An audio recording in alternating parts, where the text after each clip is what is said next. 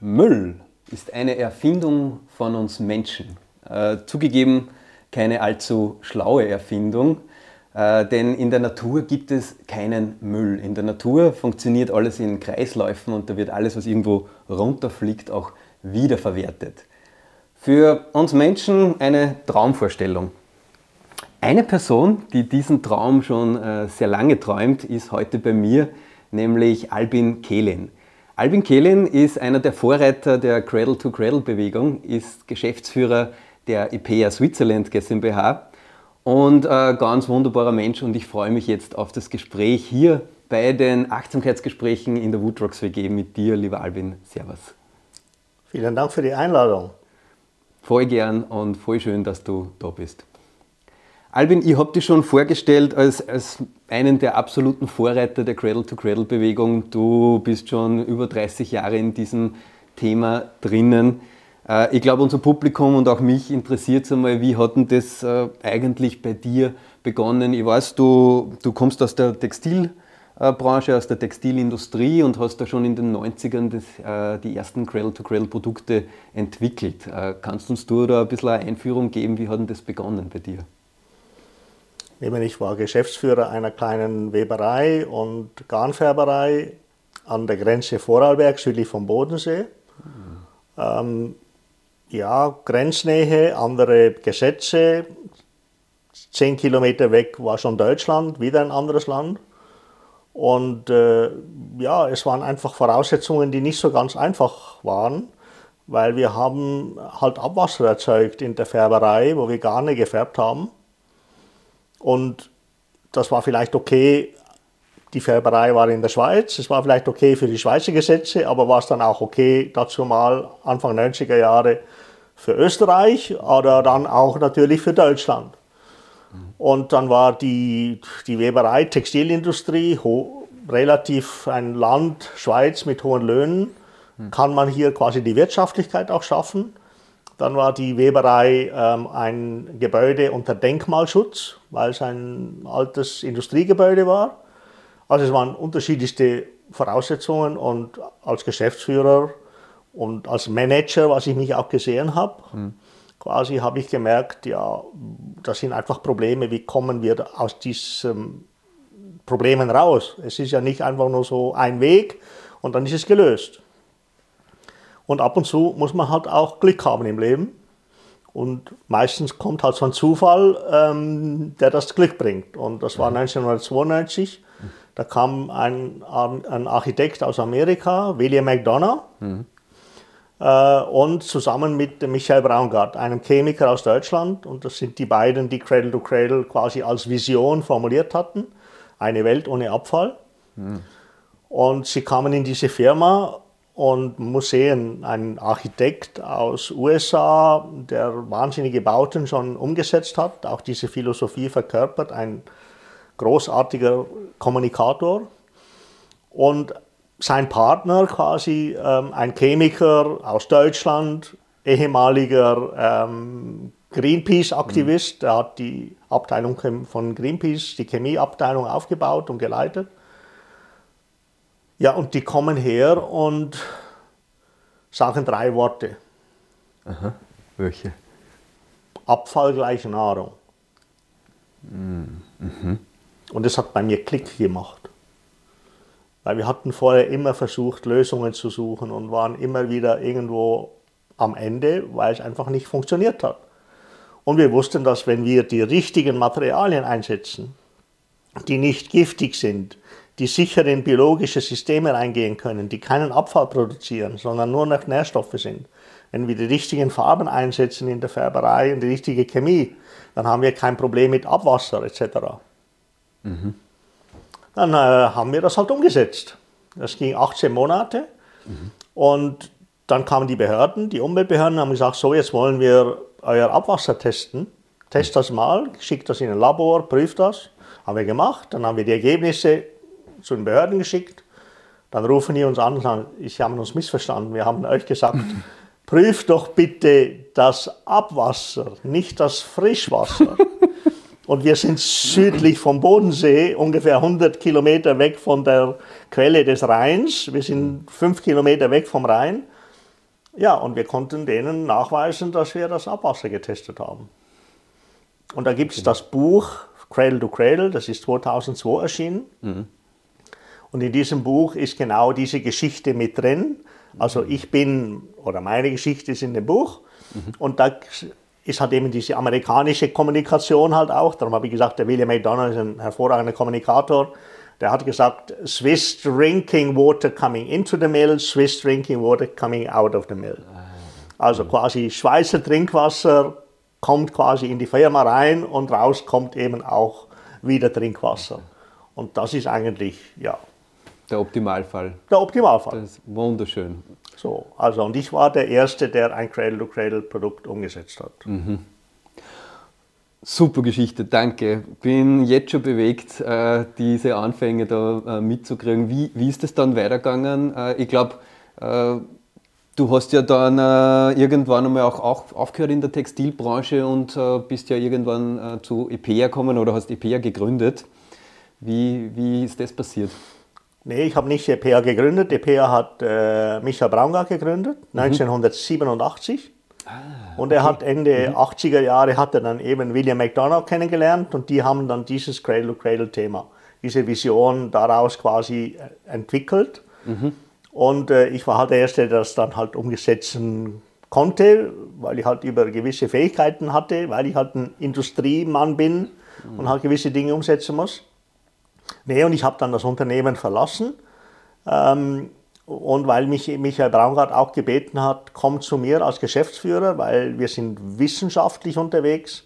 Wir wissen mittlerweile, wie wir es definiert haben. Wir kommen damit klar.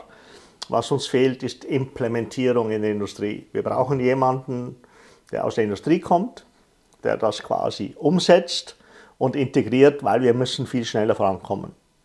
So, und was habe ich gemacht? Ich bin also da nach Hamburg gekommen, das war 2005, und habe eigentlich dieser Wissenschaft ein Gesicht gegeben.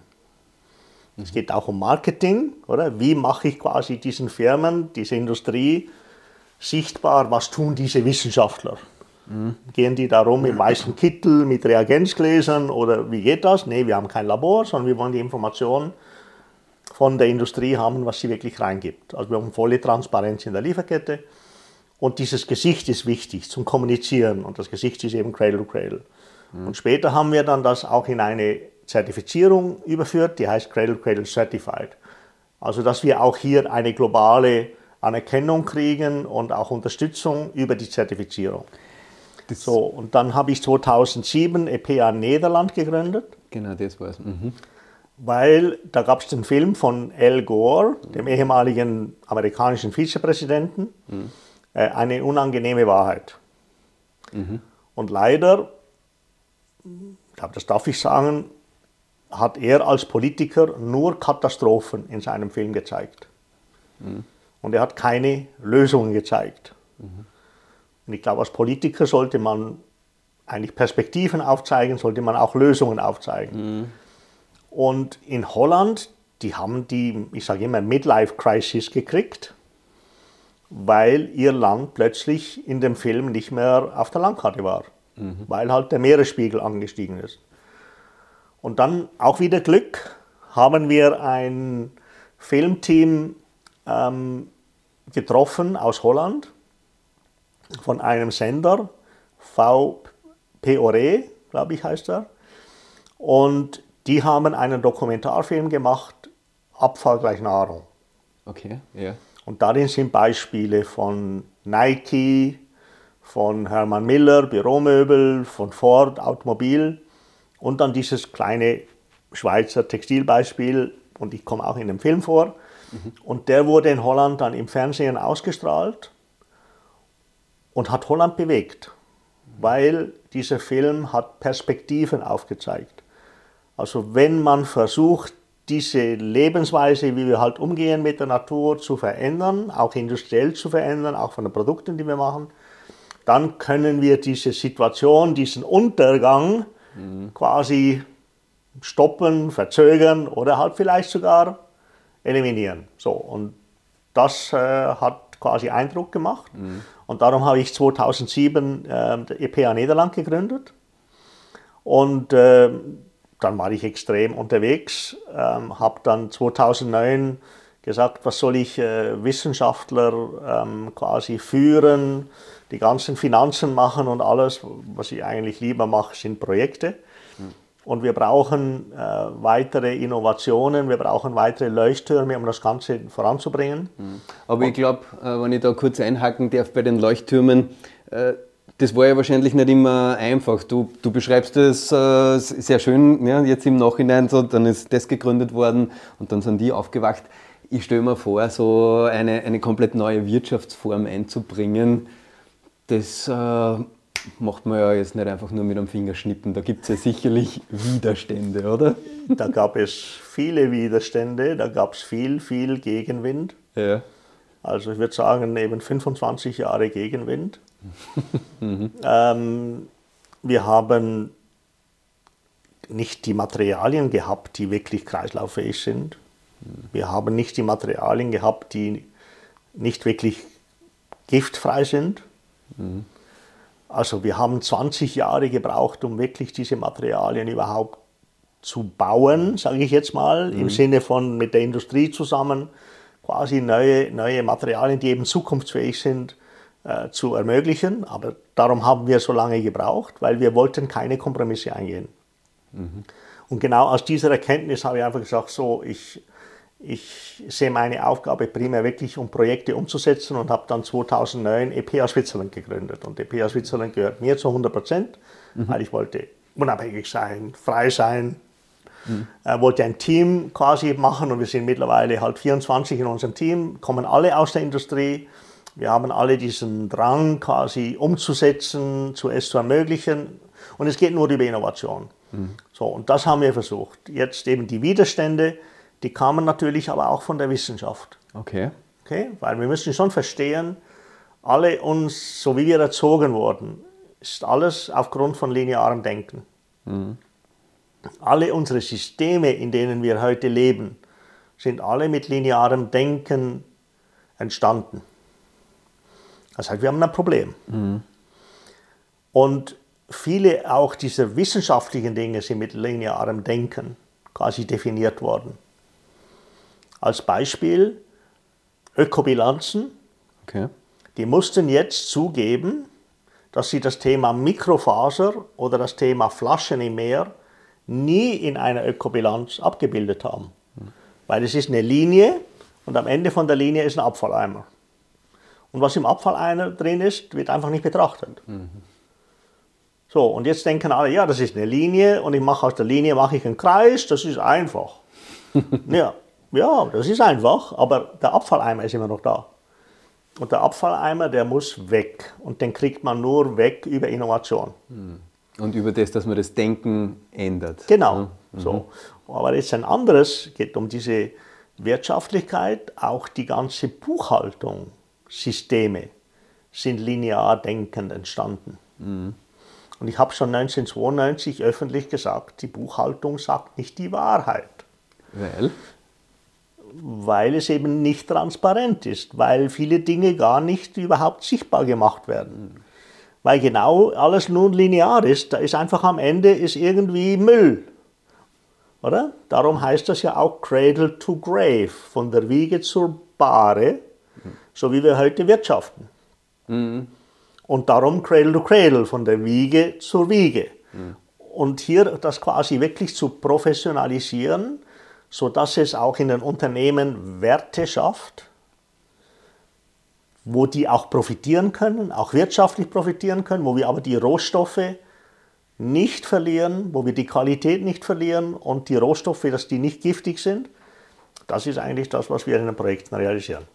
Super, das gibt auch gleich ein Stichwort, weil wenn wir schon sehr viel über Kreislaufwirtschaftsprodukte sprechen, dann möchte man natürlich auch ein paar zeigen. Hier in der Woodrocks WG haben wir ja viel auch äh, auf Cradle to Cradle geachtet. Da haben wir ein Handtuch zum Beispiel von Mary Rose. Äh, ich weiß, dass ja auch du in dieses äh, Projekt involviert warst, beziehungsweise äh, der Hauptinnovator da drinnen ja warst. Vielleicht einmal ganz interessant die Frage, Was macht dieses Handtuch jetzt zum Cradle-to-Cradle-Produkt? Wie kann man sich das jetzt, wie können sich das unsere Zuseherinnen, unsere Zuseher vorstellen? Was ist der Unterschied zwischen dem Handtuch und einem Handtuch, das jetzt nicht äh, C2C zertifiziert ist? Darf ich das kurz übernehmen? Mhm, bitte, ich bitte darum. Das ist eigentlich so mein Baby, oder? Mhm, Wie man okay. sagen will. Also, ähm, die textile Kette, die textile Lieferkette ist die komplexeste überhaupt über alle Industrien. Wir haben am meisten Chemieeinsatz in der textilen Kette und darum müssen wir hier wirklich die ganze Veränderung, Transformation dieser ganzen Industrie ermöglichen. Und das hier ist ein sehr, sehr gutes Beispiel. Vom Rohstoff begonnen, äh, es ist Baumwolle. Mhm. 25% äh, aller Pestizide weltweit, die eingesetzt werden, werden für den Baumwollanbau eingesetzt. Mhm. Mhm. Wahnsinn, ja. Wahnsinn. Wasserverbrauch für die Baumwolle ist gigantisch. Mhm. Ja. So, und in diesem Projekt haben wir Quellen gefunden in der Türkei. Mhm. Da wird seit über 2000 Jahren wird dort Baumwolle angebaut in dieser Region. Das sind kleinbäuerliche Strukturen. Mhm. Warum erkennen wir das? Weil es kleine Felder sind, die alle mit Steinmauern herum quasi zusammengefasst sind. Wir haben dort kein Wasserproblem, nichts, weil das halt schon seit tausenden von Jahren so funktioniert. Mhm. Es wird keine Chemie eingesetzt, es ist eben kleinbäuerlich. Sobald okay. das halt in quasi in Plantagen geht, in großbäuerliche äh, Anwendungen, dann haben wir diese Probleme. Dann muss Pestizide eingesetzt werden, dann ist der Wasserverbrauch enorm. Mhm.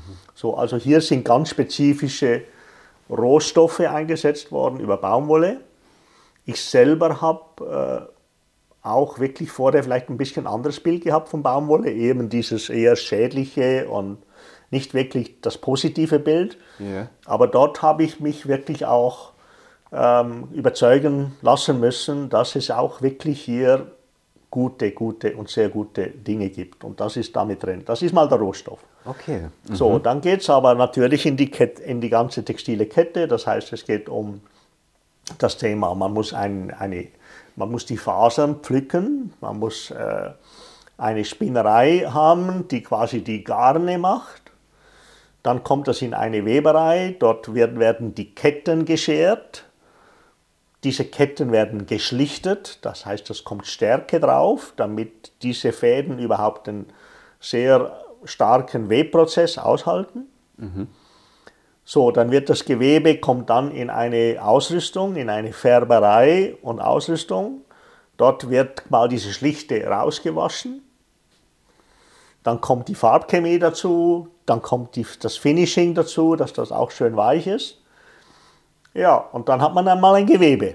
Mhm. So, und da haben wir schon relativ viel Wasser verbraucht, ja. aber auch Chemikalien ins Wasser gebracht. Weil zum Färben brauche ich Wasser. Ich muss diese Schlichte wieder runterbringen, mhm. da muss ich waschen. So, und da sind alle diese Chemikalien, die da im Einsatz sind, sind alle sicher für biologische Systeme. Das heißt, wenn die im Wasser sind, dann sind die unbedenklich. Mhm. Also das ist eine extrem hohe Qualität. Jetzt geht es nachher in die Konfektion. In einer Konfektion, da wird meistens halt der Nähfaden, damit schneller läuft, wird halt ein Polyesterfaden eingesetzt. Mhm. Der ist nicht biologisch abbaubar. Klar. So, und hier müssen diese ganzen Zutaten wie Nähfäden oder aber auch das Etikett das eingenäht ist, das muss ja gekennzeichnet sein für den Konsumenten, die sind alle so konzipiert, dass die sicher für biologische Systeme sind. Mhm. So, und dieses ganze Produkt quasi ist sicher für biologische Systeme, einmal für die Nutzung absolut unbedenklich. Mhm. Okay? Und auch wenn es nach der Nutzungsphase irgendwann in einen Kreislauf geführt werden soll, kann das auch in einen biologischen Kreislauf geführt werden, kann wieder Humus werden, mhm. Neue Erde, es können wieder neue quasi Pflanzen wachsen, es kann auch zum Beispiel wieder neue Baumwolle wachsen. Das heißt, es sind wirklich kreislauffähige Produkte, die zukunftsfähig sind für eine moderne Gesellschaft und die Umwelt. Danke. Voll schön erklärt, danke dir. Äh, jetzt bin ich im Bilde, was es damit auf sich hat. Und du hast gerade ein, äh, ein, ein Stichwort für mich genannt, nämlich es kann jetzt wieder in den Kreislauf zurückgeführt werden. Es könnte jetzt äh, geschreddert, kompostiert werden äh, oder eben auch wieder als, als Rohstoff verwendet werden. Da stelle mir jetzt die Frage, wie, wie können wir das eigentlich angehen, damit diese Dinge, ich glaube, ich meine, Cradle to Cradle, ne, Kreislaufwirtschaft geht ja dann eigentlich letzten Endes doch in die Richtung, dass wir das auch wirklich in den Kreislauf wieder zurückführen oder dass es im Kreislauf bleibt. Ne? Äh, wie schaffen wir das? Weil das ist, das ist was, wo, wo ich mich schon lange äh, Fragen stelle. Man kann Produkte natürlich äh, sehr, sehr achtsam produzieren. Also das ist, du hast es ja gerade beschrieben, was da alles drinsteckt, wie wunderbar ihr das macht und das gemacht wird. Und jetzt, glaube ich, äh, gibt es dann noch diese Schnittstelle, wie bleibt es im Kreislauf drinnen. Äh, da kommt natürlich der Faktor Mensch dazu. Braucht es einen Cradle-to-Cradle zertifizierten Menschen?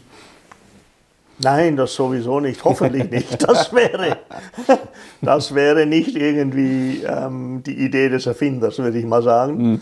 Nein, es ist eine, eine, eine Produktzertifizierung. Mhm. So, und da wird das Produkt auch qualifiziert. Man macht dann auch Audits, man besucht diese ganze Lieferkette, macht dieses Ganze transparent, definiert die ganze Chemie.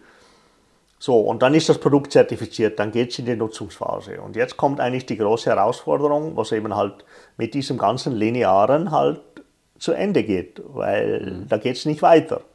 Äh, das darf nicht Abfall werden, sondern wir müssen diese Rohstoffe wieder nutzen. Mhm. Und wir haben ein, wirklich ein gesellschaftliches Problem. Ähm, so wie wir heute wirtschaften, sind die Ressourcen, die wir quasi über dieses Abfallsystem quasi definieren, die sind alle, die meisten toxisch, giftig. Mhm. Und die Qualität ist eigentlich nicht wirklich besonders gut. Mhm. Das heißt, die kommenden Generationen werden nicht über ausreichend Rohstoffe verfügen. Sie werden nicht über eine ausreichende Qualität von Rohstoffen verfügen und die meisten werden giftig sein. So jetzt, ich glaube, das ist die Verantwortung, die wir tragen müssen als Menschen, den kommenden Generationen gegenüber. Wie wollen die ihre Produkte machen, wenn sie nicht über Rohstoffe verfügen, in einer guten Qualität, nicht giftig? die halt ihren Werten entsprechen, die sie dann haben werden. Wir müssen nicht sagen, welche Produkte sie machen müssen, das ist denen ihre Entscheidung. Mhm.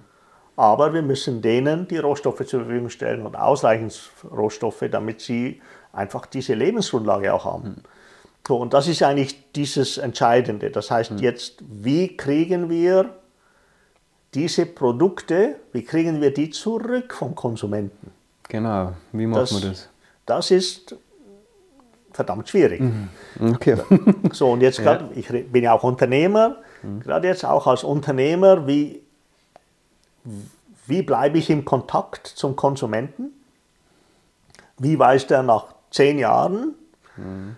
dass er das bei Mary Rose gekauft hat, als Beispiel? Mhm. Ja.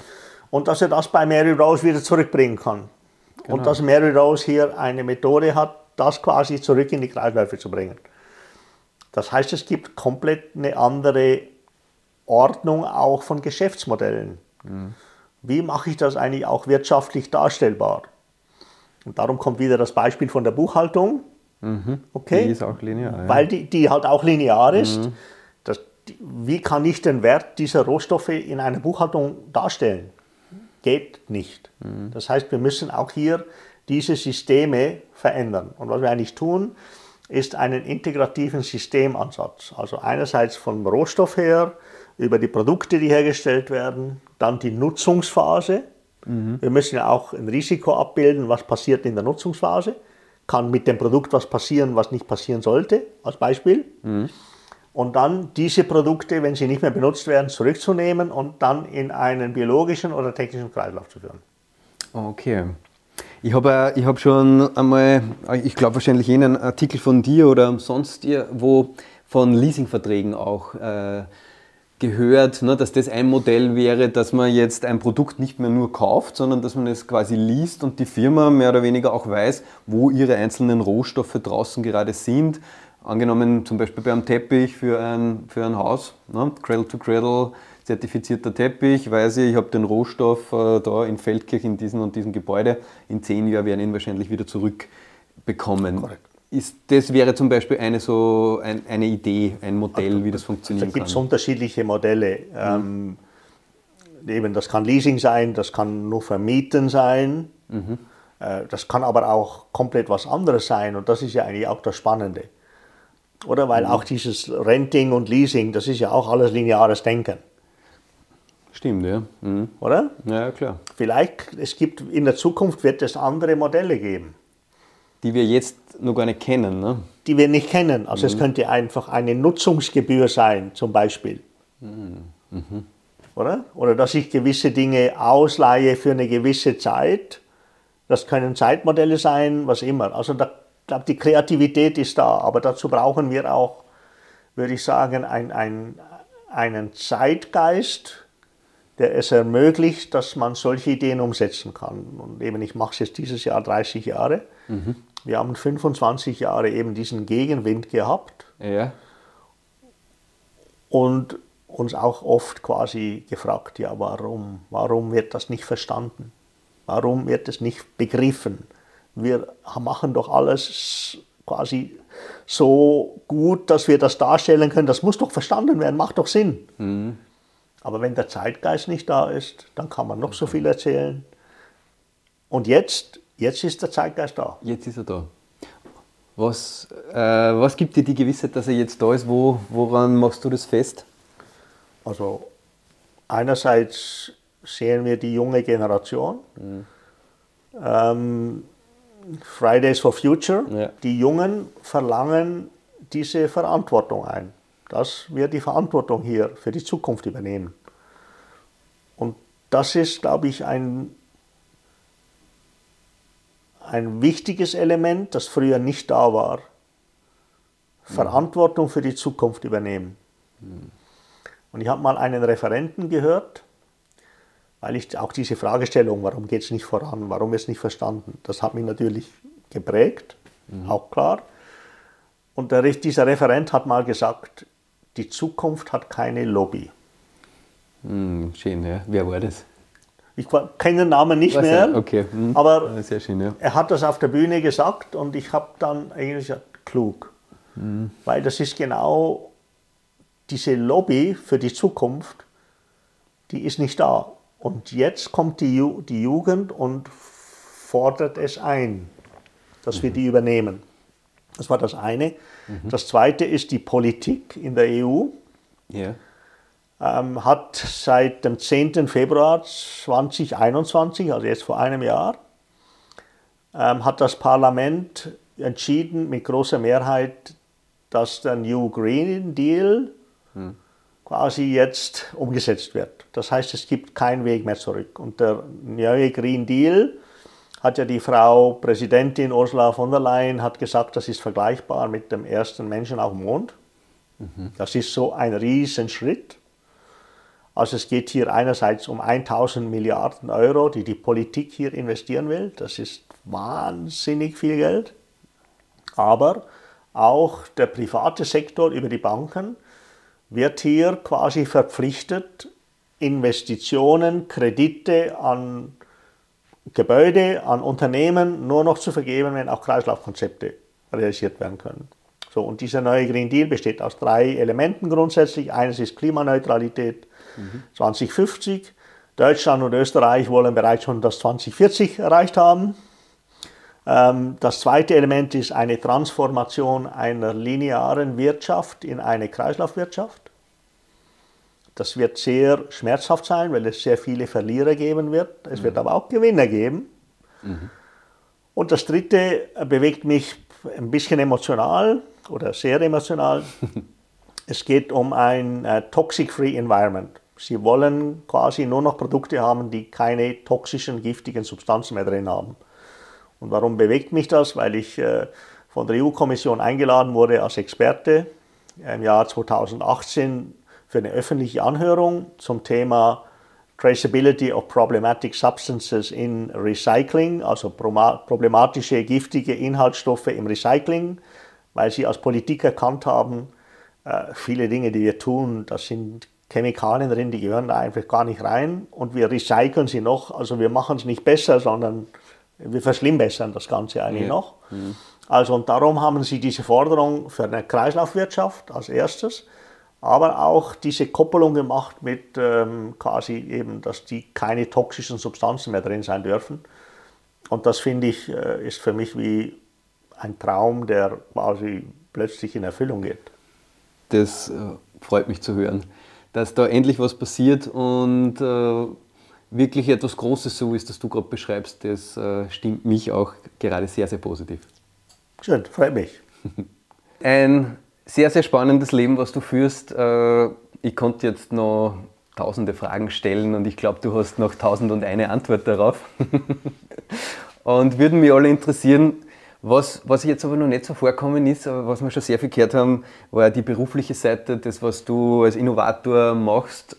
Äh, mich würde nur interessieren, auch ein bisschen die persönliche Seite. Wer ist ein Albin Kehlin, sagen wir mal, in, in vier Worten? Wie würdest du dich in vier, mit vier Wörtern beschreiben? Ich bin ursprünglich Linkshänder. Ja. Man hat mich gezwungen, rechts zu schreiben. Mhm. Ich habe gefragt, warum und keine Antwort gekriegt. Und das hat mich geprägt. Das heißt, du willst wissen, du willst eine Antwort kriegen. Wenn du das wissen willst, dann bleibst du so lange dran, bis du eine Antwort kriegst. Genau. Und ich möchte wirklich äh, es verstehen. Es mhm. muss Sinn machen. Und erst dann, äh, wenn es Sinn macht, dann sage ich, ja gut, okay. Dann ist es für mich klar und das versuche ich aufzunehmen, auch in meiner beruflichen Tätigkeit, mhm. ähm, um die Dinge, die ich tue und versuche auch zu tun, in dem Sinne, dass ich auch Verantwortung übernehme mhm. und quasi auch versuche, diese Verantwortung vorzuleben, mhm. um nicht das Thema Vorbild zu nennen, weil das ist vielleicht ein bisschen zu weit getragen, aber ja, doch, doch. quasi ja, auch zu zeigen, dass es, dass es geht, dass es funktioniert und dass es einen besseren Weg gibt. Da habe ich jetzt rausgehört, hartnäckig. Ne? Ähm, ja, finde ich gut. Einfach du bleibst dran, bis du es weißt. Äh, Verantwortung übernehmen. Das sind äh, quasi Eigenschaften. Welche Eigenschaften braucht man, glaube ich, noch, brauchen wir als Gesellschaft noch für die Zukunft? Was würdest du sagen? Äh, was können wir da vielleicht von deinem Weg lernen oder was, was kannst du äh, uns äh, mitgeben? Was hat dir weitergeholfen im Leben? Ja, eben. Also es werden gewisse Dinge vorausgesetzt von der Gesellschaft, die irgendjemand geprägt hat. Hm. Irgendwelche Persönlichkeiten, aber auch die Wissenschaft. Und äh, wer sagt, dass das wirklich der Realität entspricht? Und da gibt es genügend Geschichten in der Vergangenheit, also Galileo Galilei als Beispiel, oder? Mhm. Wo die Erde ist, ist eine Scheibe, oder? Mhm. Ja, das haben wir auch, der wurde ja geächtet. Und da hat er halt gesagt, ja, und die Erde dreht sich doch. Und er hat halt wirklich auch recht gehabt. Aber nicht, dass ich jetzt in, in so eine Rolle rein will, aber es geht einfach wirklich, dass wir einfach zum Teil gewisse Dinge werden vorgegeben, die man eben auch halt mitkriegt in der Erziehung, aber auch dann in, in der Ausbildung. Und ja, plötzlich kriegt man eine andere Wahrnehmung, dass das eigentlich gar nicht so, so richtig war. Und ja, ich wurde halt geprägt, oder? Über ja. dieses Linkshänder und, ja. und, rechts zu zwingen, äh, das habe ich nicht verstanden. Und das hat mich geprägt. Aber ich glaube, was, was man eben auch machen muss, ist, man muss die Dinge einfach nicht immer nur so akzeptieren, wie sie einem erzählt werden, sondern man darf auch vielleicht ein bisschen rebellisch mhm. unterwegs sein, also auch die Dinge wirklich in Frage stellen. Aber ich glaube, es braucht dann halt auch die Ausdauer, oder? Mhm. Äh, um, um da nicht locker zu lassen und nicht nachzugeben. Und ja, das, das Leben hat halt einen auch dahingehend geprägt. Du hast gerade äh, das Wort rebellisch in den Mund genommen. Du hast ja schon viel im wirtschaftlichen Bereich rebelliert, würde ich mal sagen. Was, was ist denn das Rebellischste, was du, was du so gemacht hast in deinem Leben? Ja, ich möchte vielleicht anders beantworten. Ähm, ich bin sieben Jahre lang in einem Internat quasi aufgewachsen, erzogen worden. Mhm. Und dort habe ich mich komplett falsch, aus der Reihe tanzend verhalten. Weil ich konnte nicht akzeptieren und ich habe es lange nicht verstanden, warum ich so rebellisch reagiert habe. Mhm. Habe es lange nicht verstanden und ich habe immer dann rebellisch reagiert, wenn jemand versucht hat, das die schwächste Person in dieser ganzen Gruppe quasi rauszunehmen und quasi kaputt zu machen. Das habe ich nicht verstanden lange. Erst als ich wirklich sehr viel älter wurde, habe ich verstanden, dass ich dieses, diese Ungerechtigkeit, diese Unfairness äh, anderen gegenüber, dass ich das nicht habe tolerieren können, nicht habe akzeptieren können. So, und das hat natürlich auch gewisse Dinge geprägt. So, und ich nehme einfach gewisse Dinge nicht einfach so an, wie sie da sind, sondern ich hinterfrage sie. Mhm und versuche auch dann halt Antworten zu finden. Versuche dann halt auch nicht nur Dr. Google zu fragen, sondern halt auch andere zu fragen, die halt irgendwo mit dem zu tun haben und, und versuche, ja, mir ein Bild zu machen und dann versuche ich den Rahmen so zu justieren, dass es für mich stimmt und dann ist es okay. Sehr schön, danke.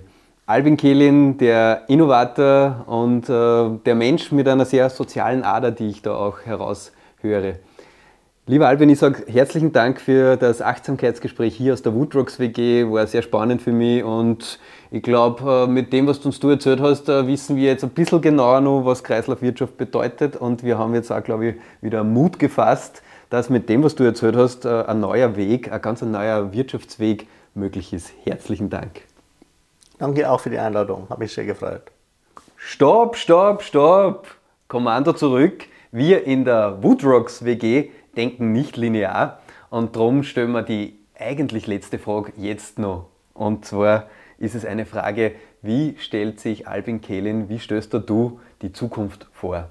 Kannst du uns bitte ein, ein positives Zukunftsbild zeichnen, wie sie in, sage ich mal, 2040 aussehen könnte oder wird? Also, wie wird die Zukunft aussehen? Ich mhm. glaube, es ist jetzt verstanden vom Zeitgeist her, dass sich was ändern muss.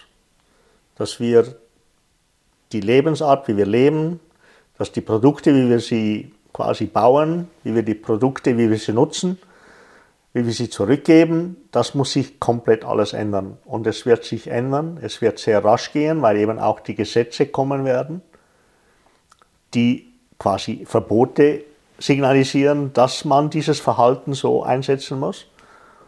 Und da habe ich große Hoffnung, weil jetzt eben auch die Gesetze da sind und kommen werden, dass wir diesen Dreh schaffen werden, dass wir anders leben werden, eine andere Qualität haben werden, dass wir dieses Besitzerdenken wird ein komplett anderes sein. Unsere Werte werden anders sein, dass wir versuchen, andere Gerechtigkeiten zu etablieren in der Welt und dass uns das Bewusstsein wirklich klar sein wird, was die, Wert, die Rohstoffe uns für einen Wert darstellen. Und wenn wir die einfach wegwerfen, dann haben die, die nach uns kommen, nichts mehr. Dann ist es weg. Und diese Verantwortung werden wir übernehmen können und werden den kommenden Generationen auch eine schöne Erde hinterlassen können. Das war ein schönes Schlusswort und jetzt sind wir raus.